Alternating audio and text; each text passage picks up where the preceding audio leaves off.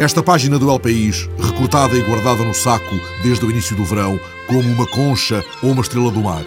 Este texto comovente de Orhan Pamuk sobre as ilhas, que parece resgatado pelo Nobel turco ao mais fundo da memória sensorial. Uma semana depois de nascer, é assim que começa, levaram-me às ilhas a passar o verão de 52. Pamuk evoca a casa de dois pisos que a avó tinha junto ao mar, na orla de um bosque, a casa onde pela primeira vez foi fotografado a caminhar e deixa correr as lembranças pelos tantos verões passados nas ilhas durante meio século. As ilhas onde escreveu muitas das suas novelas. Pamuk recorda as palmeiras e os limoeiros das ilhas de Istambul, os lugares que deixaram de ser os refúgios dos ricos desde a década de 80, quando o mar de Marmara começou a ficar contaminado. No outono, ele sonha que há de passar o inverno nas ilhas e anota a amargura dos jardins vazios. O ano passado, escreve Pamuk, num desses dias de outono, Passei pelos jardins e debaixo dos alpendres desertos de Eibeli e recordei a minha infância enquanto comia figos e uvas que as famílias regressadas a Istambul não tinham podido colher. Era uma triste alegria, escreve Orhan Pamuk. E lendo esta passagem, somos tomados por uma súbita melancolia. Deve ser aquilo que sentem os de Moledo, que se aventuraram tantas vezes pela mata de Camarido, quando olham para o forte da Ínsua, a pequena ilha mais a norte onde, em tempos remotos, só os pescadores e os frades franciscanos ousavam enfrentar os invernos. Nenhuma ilha é agora um lugar longínquo. Nenhuma ilha é suficientemente distante para o maior trimarã oceânico do mundo, o Banco Populaire 5, novo monstro dos mares, como lhe chamou o jornal Le Temps. O Banco Populaire 5, com o seu mastro de 47 metros, mais alto que a Torre Eiffel, Está pousado nas águas desde o fim do verão, mas só este sábado foi batizado em Nantes com muita pompa. O maior trimarã do mundo pode já galgar 1.300 km de mar por dia à velocidade média de 30 nós. Tem uma superfície de vela de 1.000 metros quadrados e o skipper, o basco Pascal Bidgorri, acredita que vai conseguir superar o atual recorde da volta ao mundo, que é de 50 dias, e foi obtido em 2005 por Bruno Peyron, no Orange 2. O maior veleiro de corridas do mundo justifica Claro que justifica a desmesurada alegria de um dos seus desenhadores, o arquiteto Vincent Loriot Prévost, este sábado em Nantes. On a un grand bateau, plus euh, le passage dans la mer est, facilité.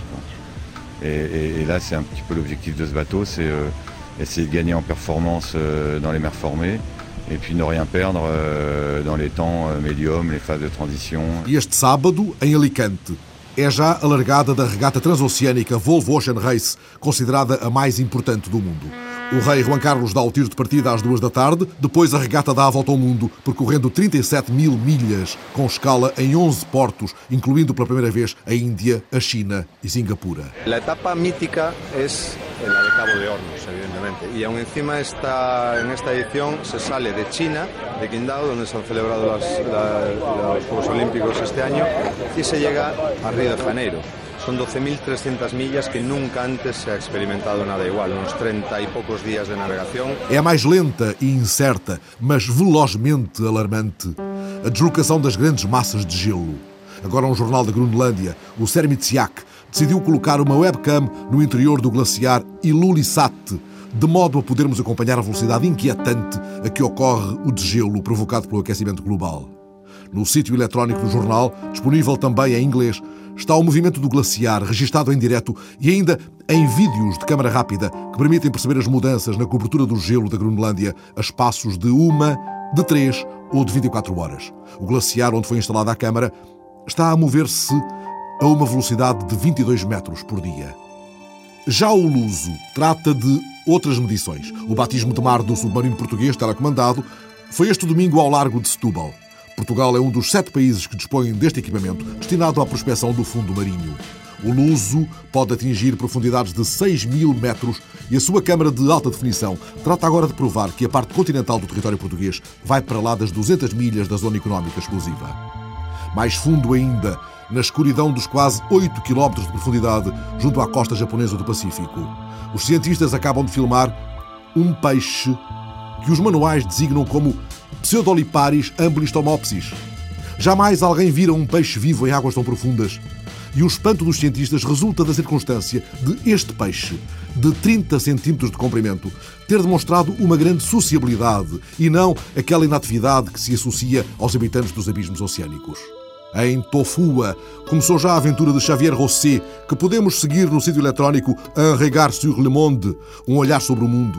O endereço é www.xavierrosset.ch. Xavier Rosset, com dois S, vai ficar 10 meses nesta ilha de 10 km quadrados, entregue apenas a si próprio, em total autossuficiência. Estas são as declarações que ele lançou ao mundo em meados de setembro, quando chegou à capital de Tonga, preparando já terreno para a grande aventura.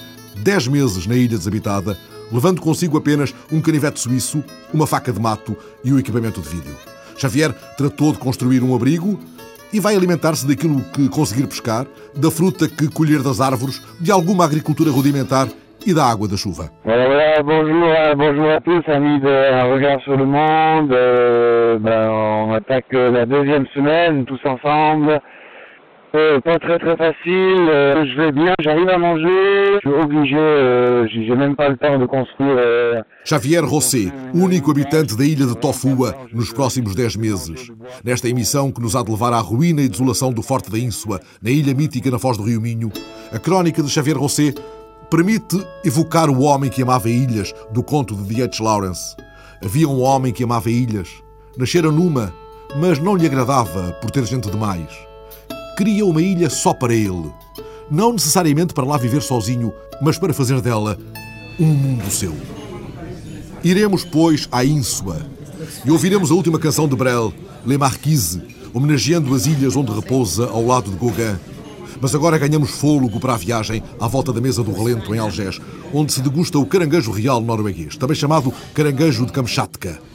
Introduzido no Mar Branco pelos russos nos anos 60, ele galgou o Mar de Barents e os noruegueses, ao mesmo tempo que tentam impedir o seu avanço para cá do Cabo Norte, tratam de o introduzir nos mercados europeus, onde, mesmo não estando ao alcance de todas as bolsas, longe disso, vai seduzindo os apreciadores de marisco. O caranguejo real, com as suas enormes e saborosas patas de marciano, alimenta já a conversa dos próximos minutos. Na mesa onde o técnico de som João Félix Pereira instalou discretos microfones, a repórter Cristina Santos enfrenta as tenazes suculentas do caranguejo real com Oidan Jansen, conselheiro para os assuntos sociais e comércio da Embaixada da Noruega, e Inga Makistad, a embaixadora da Noruega em Portugal, que acaba de dar voz de comando. Bom apetite! I'll take. Oh, that's fine. I will take this one as the first, and then I will take one of this, And lemon. Mhm, and then mayonnaise afterwards. But I will. I will start. I will dig it out first. It's fine. Quando começaram a entrar os eh, caranguejos sociais, comeram-se as ovas de bacalhau e tiveram problemas os pescadores aí naquela zona. E por isso o governo norueguês decidiu dar quotas de caranguejo. Atualmente eh, subiu a 400 mil. Eh, Os russos têm 3 milhões de caranguejos. Se pode dizer que a diferença entre os caranguejos que vêm da Noruega e da Rússia é, é o tamanho do caranguejo e obviamente o tamanho é importante e a procura de, daqueles gi- gigantes que pode chegar a 12 quilos mas o, o promédio dos que pescam na Noruega é 5 quilos. É, é um- uma segmentação do mercado e, e aqueles pernas maiores é para o mercado que mais paga. E eh, como os russos é, é mais industrializado e eles não apostam muito no- na promoção do caranguejo, eles é, é mais para enlatados, para mercados que não querem pagar o máximo possível. Os portugueses, tal como os japoneses, são conhecedores de peixe e marisco e eh, eh, eles estão dispostos a, a pagar. No restaurante que, onde estamos agora, há dois caranguejos vivos e um caranguejo destes custa para, para chegar a, a Portugal uns 300 eh, euros. Como é que é o sabor? Para mim é, é um, um sabor entre sapateira e, e langosta, que tem aquele sabor muito típico do marisco, mas eh, um bocadinho mais suave do que o langosta e um bocadinho mais doce do que o- a sapateira. Tem vindo a aumentar o número das exportações de caranguejo real para cá? Sim, como começaram com aqueles vivos que custavam muito, muito dinheiro, passaram para clusters, ou seja, as quatro pernas eh, congeladas e agora se nota que há muitos eh, marisqueiros que têm este produto aí na, na, na emenda e tal como no restaurante onde estamos agora, eles começaram a trabalhar como como caranguejo há, há um, dois anos atrás e, e quando um restaurante começa a trabalhar como o, o produto, os outros seguem, porque é uma, uma procura, é, um, um- é uma, delícia e a gente nota que aquelas pernas de 40 ou 50 centímetros é, é impressionante e, e, ah, acho que dentro de, dentro de pouco tempo vai ver aquele produto também nos, nos supermercados. O vosso principal mercado de exportação de caranguejo real continua a ser o Japão. Japão e França, eh, aqueles, aqueles países que têm muito, muita gente e muita gente que come peixe marisco, mas comparado por, por capita, Portugal está a crescer muito rápido. Quando, quando se vê um animal vivo que tem este, este tamanho grande, parece um, um tipo Jurassic Park uh, animal, é verdade. Como é que é pescado? Pescado em, em tipo assim, um, quadro, cobrido com um tipo rede de, rede de metal este pode ser um metro por um metro por um metro, é uma, uma coisa grande. Aí mete, uh, mete uma cabeça do bacalhau e uh, este vai ao fundo e o caranguejo entra. E, e dentro de uma destas jaulas pode apanhar 100 caranguejos. E só uma, uma perna pode dar para quatro pessoas. Então é muito fácil uh, confeccionar e, e muito rápido também. Um tipo fast food marisco. Saciados para a viagem, na margem ribeirinha de Algés, à vista do bugio, Ousamos agora, com a ajuda de barqueiro e doutores, a fortaleza mais a norte, na embocadura do Rio Minho, a 200 metros da costa. Eis a pequena ilha de Nossa Senhora da Ínsua, frente à Mata do Camarido. Lá está o que resta de um convento de frades franciscanos e o forte em forma de estrela com os seus cinco baluartes, praça de armas em ruína e abandono, algumas vezes ocupada por espanhóis, outras tantas atacada por corsários. Foi secando, entretanto, o seu poço de água doce, um dos três únicos do mundo situados no mar, mas notícias de há um ano faziam de novo subir a maré da esperança em novos dias para a Ínsua. Rui Teixeira, o presidente do Instituto Politécnico de Viana do Castelo, que tutela a Ínsua, reafirmou numa conversa para esta emissão que o velho forte pode vir a acolher o CEAMAR, o Centro de Estudos e Animação do Mar e dos Rios, e que essa é uma decisão estratégica. Aliás, ele foi estratégico do ponto de vista histórico. De alguma forma, o Forte da Ínsua só nasce porque houve um grande cisma no Ocidente, em que o Papa veio para Avinhão e havia frades em desconforto que pediram a Bernardo, o Papa Bernardo Novo de Roma para os deixar alojar ali, num sítio paradisíaco e ao lado. De alguma forma, eh, não queremos que aquilo seja um céu ao lado, mas achamos que o Forte eh, da Ínsua era provavelmente um bom nome, um bonito nome para levantar uma questão, a questão do mar. O Fernando, no e-mail que me envia, diz-me, mas professor, queria falar consigo sobre o que é isto do desígnio que tanto, tantas vezes dizemos, de facto, sobre o mar. Olha, nós temos imensos desígnios. Eh, o mar é indiscutivelmente o nosso desígnio histórico. Há dias dizia-me um grande amigo meu que é importante que a gente vá para o mar e rapidamente, porque pelo menos lá eh, provamos que somos capazes de ser grandes. Na Terra, às vezes nem sempre. Do ponto de vista eh, de definição do que estamos a falar, eu acho que o facto de o Politécnico de Viana do Castelo, o Estudo Superior Politécnico, se ter virado de alguma forma para o Forte da Ínsua e o ter requisitado ao Património Nacional para dele, de alguma forma, tentar cuidar e desenvolver, isto há sete, oito anos atrás. É um modo de dizer que o mar lhe interessa, que é o mar um é o seu assunto. É um modo de dizer que o mar nos interessa, que o mar é o nosso assunto, que o mar continua a ser um enorme desafio e desse ponto de vista, de alguma forma, um desígnio, agora temos de saber o que é que rigorosamente isto significa em termos de eh, contemporaneidade, o que é que significa concretamente nos nossos dias. E não é indiferente ser o Instituto Politécnico de Viena a abarcar tão vasto programa. O Instituto foi, ou será, enseada amena de muitos eventos associados ao mar. O Polis do Mar, o Centro de Mar de Viena, a Universidade Itinerante do Mar. E enquadrando tudo isto, o já referido CEAMAR, o Centro de Estudos e Animação do Mar e dos Rios, que de novo nos conduz à INSUA e ao desígnio do mar, o que quer que isso queira dizer. Em primeiro lugar, o nosso desígnio do mar é chamar parceiros para os sentar à mesma mesa e tentar com eles discutir o que é que é efetivamente, para, neste momento, para nós o mar. O mar é pesca, o mar é turismo, o mar é energia, o mar é diversão, o mar, nós temos quatro palavras nas quais nos abrigamos. Nós queremos, de alguma forma, proteger o mar, nós queremos, de alguma forma, gerir o mar, nós queremos, de alguma forma, descobrir o mar, nós queremos, de alguma forma, conhecer o mar. São estas quatro palavras que nos têm efetivamente orientado e que nos têm levar para questões mais largas além das do mar, as da água, as da nova cultura da água, a grande questão dos nossos filhos e dos nossos netos, que vai ser efetivamente eh, a da água. Vamos à Ínsua. A Ínsua foi apenas eh, o sítio onde nós pensamos que estava bem aconchegado este sonho inicial do Seamar. Apenas isso. Daí o tal projeto do Fernando Távora que está à espera de uma luz verde qualquer. Gastámos quase perto de 20 mil permitam falar em contos ainda, que indica muitas pessoas, num arquiteto brilhante, o professor Fernando Tabra, que nos fez um projeto, efetivamente, para uma ocupação da Ínsula. Era um projeto rico, um projeto misto, tudo iluminado por um homem também rico e misto, o professor Lima de Carvalho, que foi meu assessor neste Instituto. Este projeto traduz, primeiro em lugar, a nossa inquietação face ao mar, a vontade de progredir face uh, ao mar, mas em nos tornarmos pragmáticos e na terra. Pois, mas o que é que significa esta inquietação? Em que porto vai esta encantação desembocar. Estava previsto inicialmente um conjunto de coisas há 5, 6 anos atrás, que hoje algumas delas nem fazem sentido, porque outros serviços do Estado, eh, nomeadamente, tomaram essa, eh, essas funções, como desde monitorização das espécies, dos níveis de assoreamento, que hoje têm outras entidades eh, nacionais, e nacionais, públicas ou privadas, efetivamente, que o fazem. Mas há uma coisa que fica nesta vontade, é a vontade de continuar a perseguir, de facto, estes estudos. De alguma forma, este clima criado em volta do mar permitiu que os nossos autarcas, os nossos políticos, eh, eh, se dedicaram, eh, neste momento, a olhar profundamente as questões do mar, em algumas dimensões. Numa primeira dimensão, que é o de proteger a costa marinha, para que fique escrito o que é que foi da sua importância. Este proteger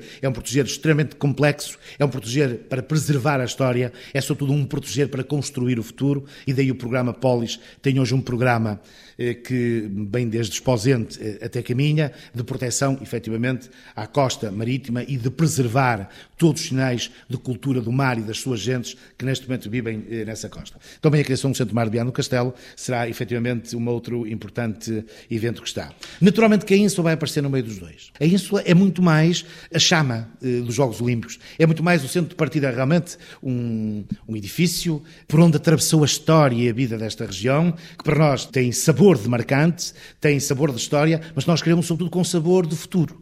E de modo que a Ínsua é o sítio onde nós ancoramos. O presidente do Instituto Politécnico de Viana fala da Ínsua como da joia da coroa, lá situando o farol da mais formidável aventura, sublinhando que este não é um tempo em que se deva navegar sozinho. E por isso mesmo, mais importante daquilo que nós e das competências que tenhamos é de criar redes e eu veria muito bem a INSUA como integrada eh, num dos eh, observatórios internacionais da, da, Comunidade Europeia ligada ao mar, é uma intenção que efetivamente nós temos, e muitas outras funções. O Politécnico tem, neste momento, uma enorme vontade de participar, mas vê esta vontade de participar como mais o quinhão de um bolo, o, o quadrante de um bolo nos quais nos queremos inserir, porque o mar é uma questão demasiado grande para ser só para nós. A INSUA está entregue ao nosso cuidado, nós partilhamos esse nosso cuidado com todos os outros organismos políticos. Tenho a dizer que o empenho é geral dos políticos da região, não em relação à INSO concretamente só, mas em relação, eh, de facto, ao mar, em relação à INSO, obviamente, muito em particular, e a INSO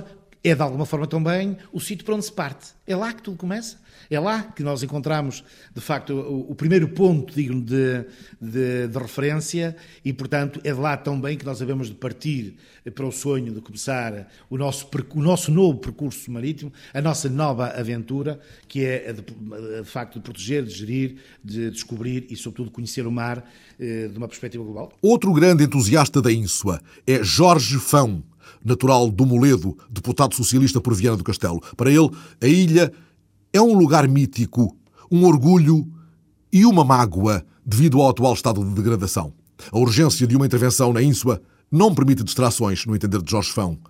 Estes não podem ser os dias da oportunidade perdida. A intervenção na INSO ao nível da recuperação daquele conjunto edificado e daquele património é seguramente melindrosa e exigente em termos financeiros, em termos técnicos, e, portanto, naturalmente, só enquadrado isto num, num espaço de financiamento, como é, por exemplo, o quadro comunitário, o CREN, que está neste momento a iniciar a sua existência, o seu funcionamento, para que efetivamente se reúnam os requisitos necessários ao nível das condições financeiras e das técnicas e particularmente de um motivo, de um objeto de utilização daquela infraestrutura, que efetivamente possa resolver definitivamente o problema da degradação e do abandono do Forte da Ínsua. O Forte da Ínsua poderá, por isso, ser uma espécie de farol da investigação do mar? Essa seria efetivamente a mais digna e a mais ajustada utilidade ou utilização do Forte na atualidade. Enfim, teses várias sobre a sua utilização têm acontecido ao longo dos tempos, não é?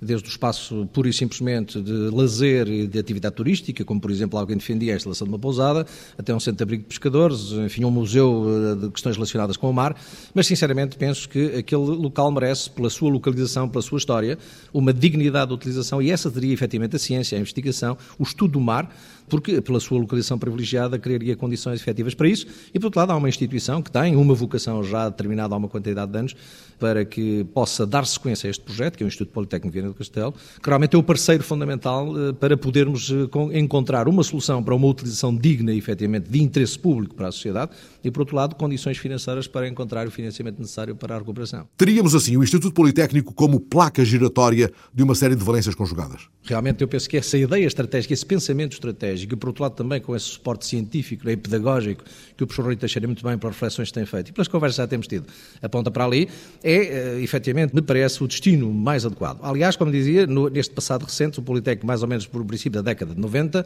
manifestou pela primeira vez interesse junto da Administração Pública, neste caso junto da Direção-Geral do Património, que é titular, através do Ministério das Finanças, daquele imóvel, que é Monumento Nacional desde 1910, e que eh, realmente deu sequência a um processo de cessão da titularidade do edifício ao Politécnico. O que veio acontecer por despacho da Secretaria de Estado da Cultura em 1993, exatamente ao mesmo tempo que se iniciou o processo da elaboração de um projeto de recuperação para a utilização de forte, ainda nessa altura só por parte do Politécnico e para a instalação de um centro de estudo de ciências marinhas.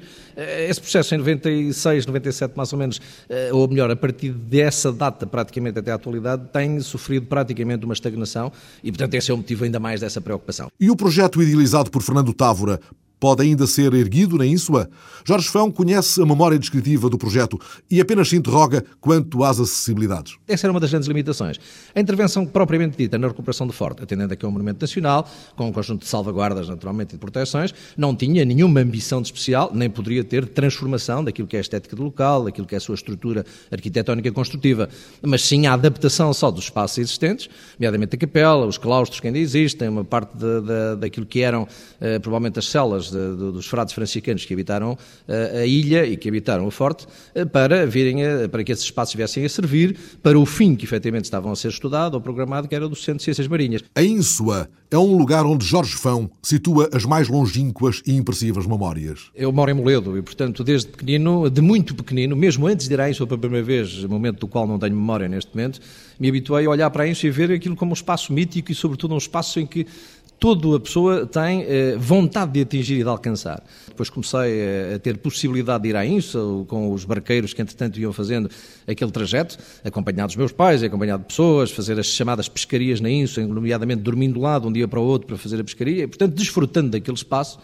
mas e sobretudo a relação mais efetiva que tenho é que, não tenho naturalmente dados que comprovem esta situação, mas de que há uma relação familiar de presença na INSA com um familiar meu, o meu tetravô, que teria uh, tido atividade, sobretudo de carpinteiro e de faroleiro no Forte da Insa, e que, nomeadamente, tendo falecido lá, poderia ter sido sepultado num pequeno cemitério que o próprio conjunto uh, religioso, se quisermos, a capela e o cemitério contíguo, que ainda lá existe, albergava as pessoas que efetivamente faleciam, eh, não só os religiosos que ainda na altura lá estavam, mas como também a própria ainda estrutura da guarnição militar que lá existia. E, portanto, esta relação, que é uma relação que eu não tenho comprovada, mas que é uma relação, enfim, que os meus antepassados me foram transmitindo, deixa-me também ainda esta maior nostalgia e este afeto por aquele local. Mas a ínsua é também a mágoa do deputado socialista. Mágoa grande porque eu próprio tenho o registro da progressiva degradação e vandalização daquele espaço praticamente a partir de hum, década de 80, mais ou menos, a INSO atravessou um período de tempo em que teve completamente o abandono. Tinha tutela institucionalmente definida, mas não tinha fiscalização nem tinha controle.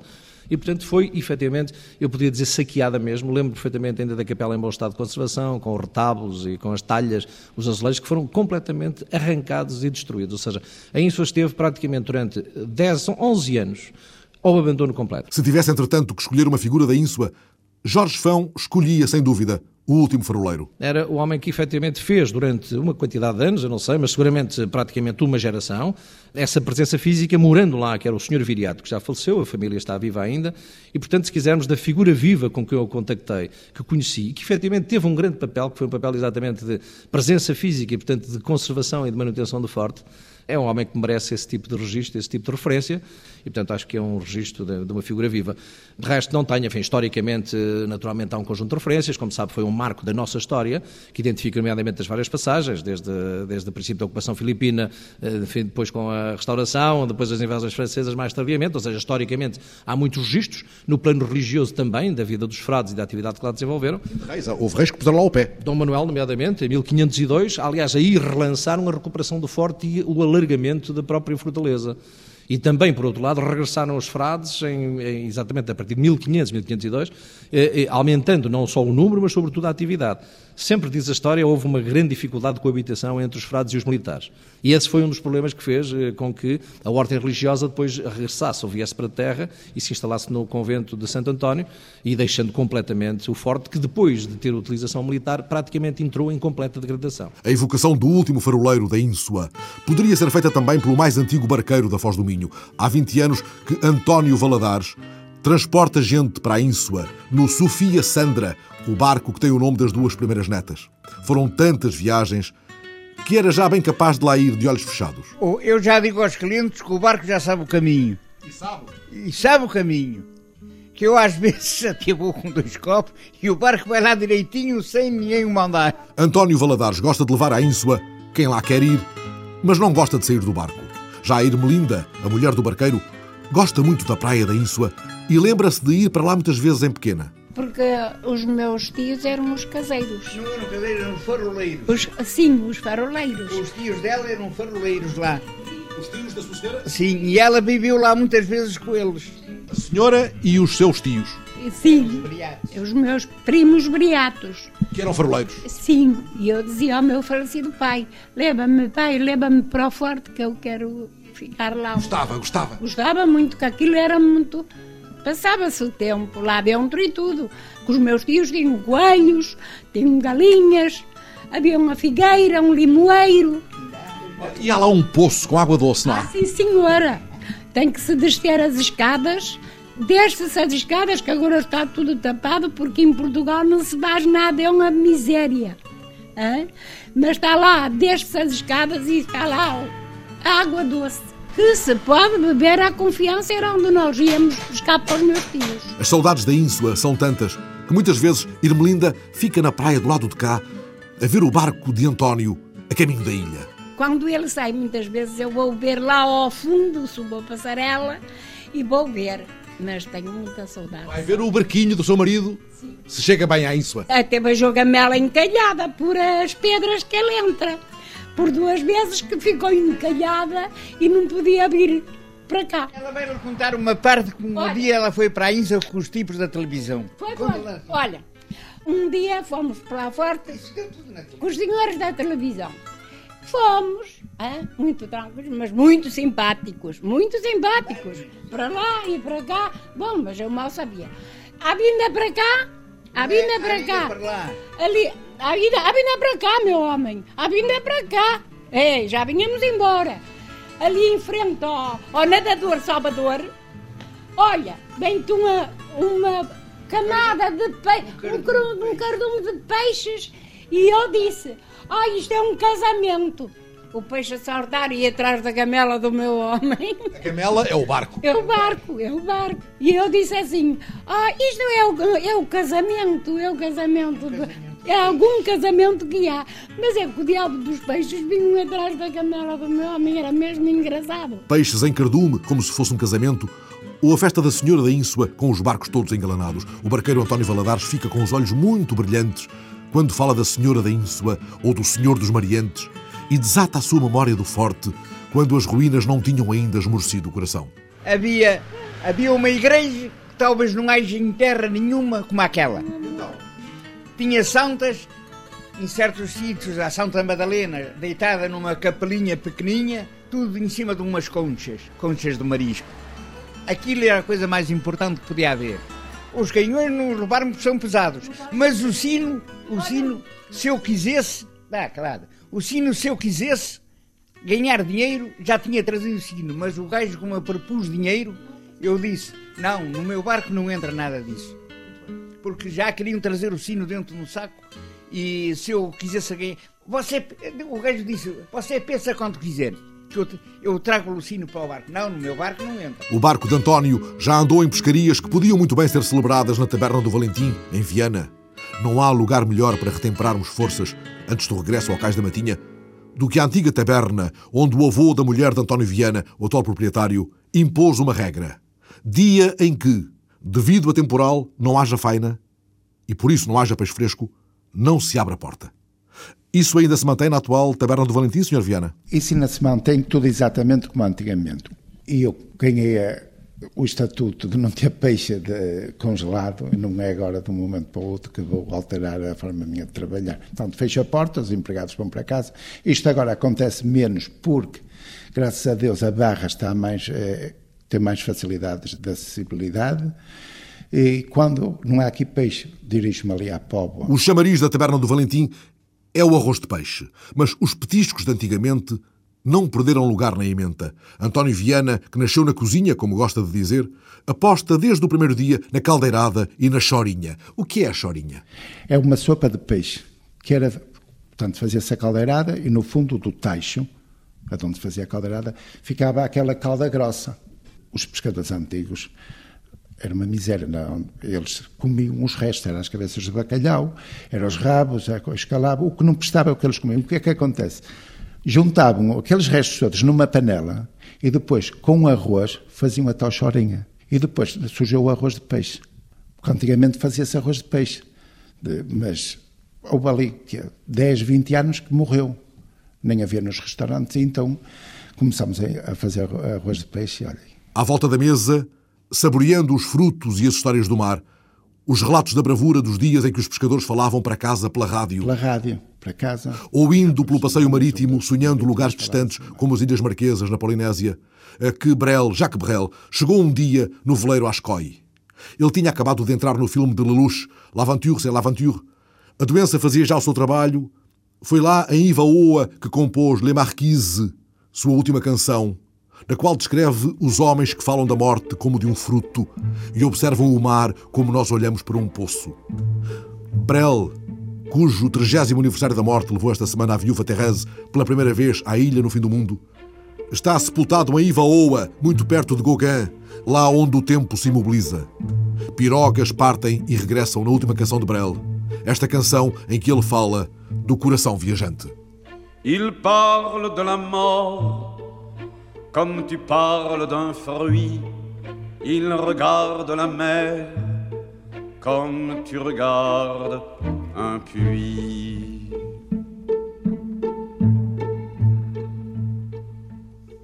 Les femmes sont lascives au soleil redouté, et s'il n'y a pas d'hiver, cela n'est pas l'été.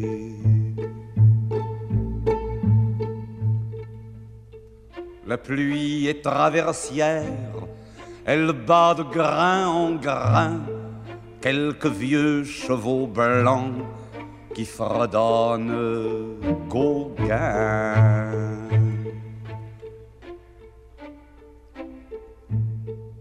Et par manque de brise, le temps s'immobilise. Aux marquises Du soir montent des feux et des points de silence qui vont s'élargissant et la lune s'avance.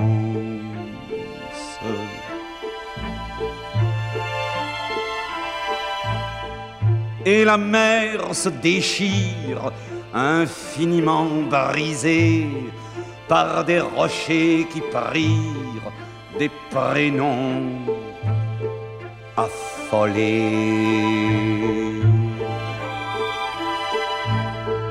Et puis, plus loin des chiens, des chants de repentance, et quelques pas de deux, et quelques pas de danse.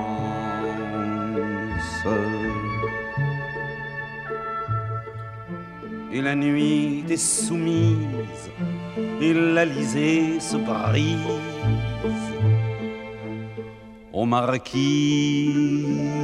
aux. Le rire est dans le cœur, le mot dans le regard, le cœur est voyageur, l'avenir est au hasard. et passent des cocotiers qui écrivent des chants d'amour que les sœurs d'alentour ignorent d'ignorer.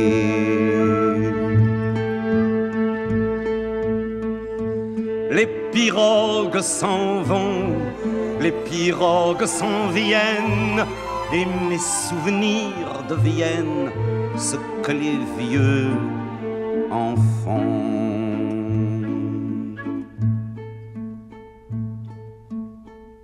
Veux-tu que je te dise, gémir n'est pas de mise.